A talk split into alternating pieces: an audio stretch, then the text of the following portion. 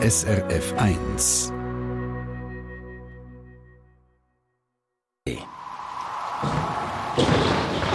SRF 1 Wetterfrage.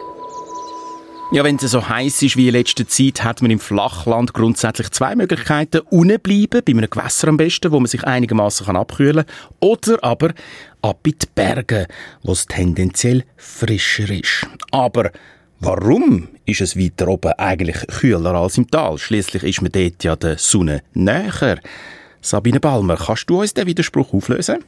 Ja, so rein mathematisch ist man natürlich auf einem Berg näher bei der Sonne als im Tal.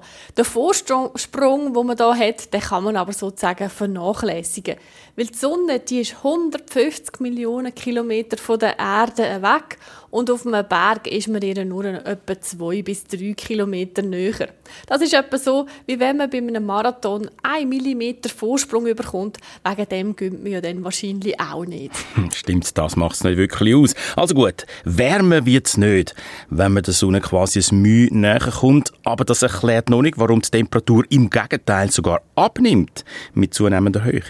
Ja, da gibt es vor allem zwei Effekte, die dazu führen. Also als erstes müssen wir mal verstehen, wie die, Sonne, äh, wie die Luft überhaupt zu ihrer Temperatur kommt. Und zweitens schauen wir dann noch den Zusammenhang zwischen der Temperatur und dem Luftdruck an. Aber mal zum Ersten. Die Sonnenstrahlen an sich, die sind nämlich eigentlich nicht per se warm. Die Wärme entsteht erst, wenn die Sonnenstrahlen auf die Erde oder auch auf einen Körper treffen. Das heißt, die Sonne scheint auf den Boden, der wird warm und der Boden gibt dann die Wärme wieder an die Luft ab. Dabei kommt es sich aber auch noch darauf an, wie viel Luft es um den Boden herum hat. Also im Tal unten hat es am meisten Luft. Je weiter die Höhe, umso weniger Luft hat es, also umso weniger warm kann es werden. Also warm wird es nur, wenn die Sonne auch etwas hat zum drauf scheinen. Und je weiter oben in den Bergen, desto dünner die Luft. Aber wieso eigentlich? Ja, da kommen wir eben dann zum zweiten Effekt, dem Zusammenhang mit dem Luftdruck.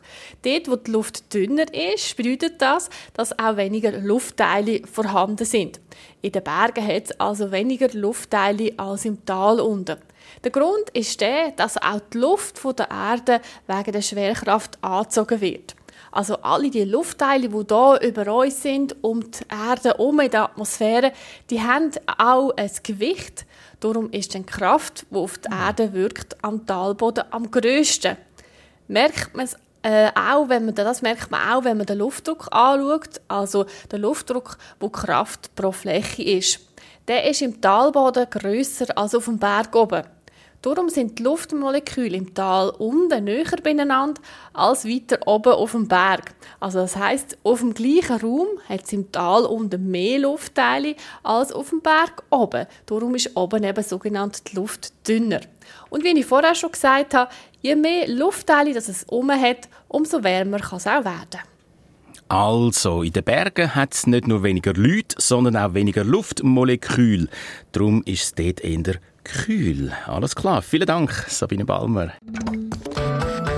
Eine Sendung von SRF1. Mehr Informationen und Podcasts auf srf1.ch.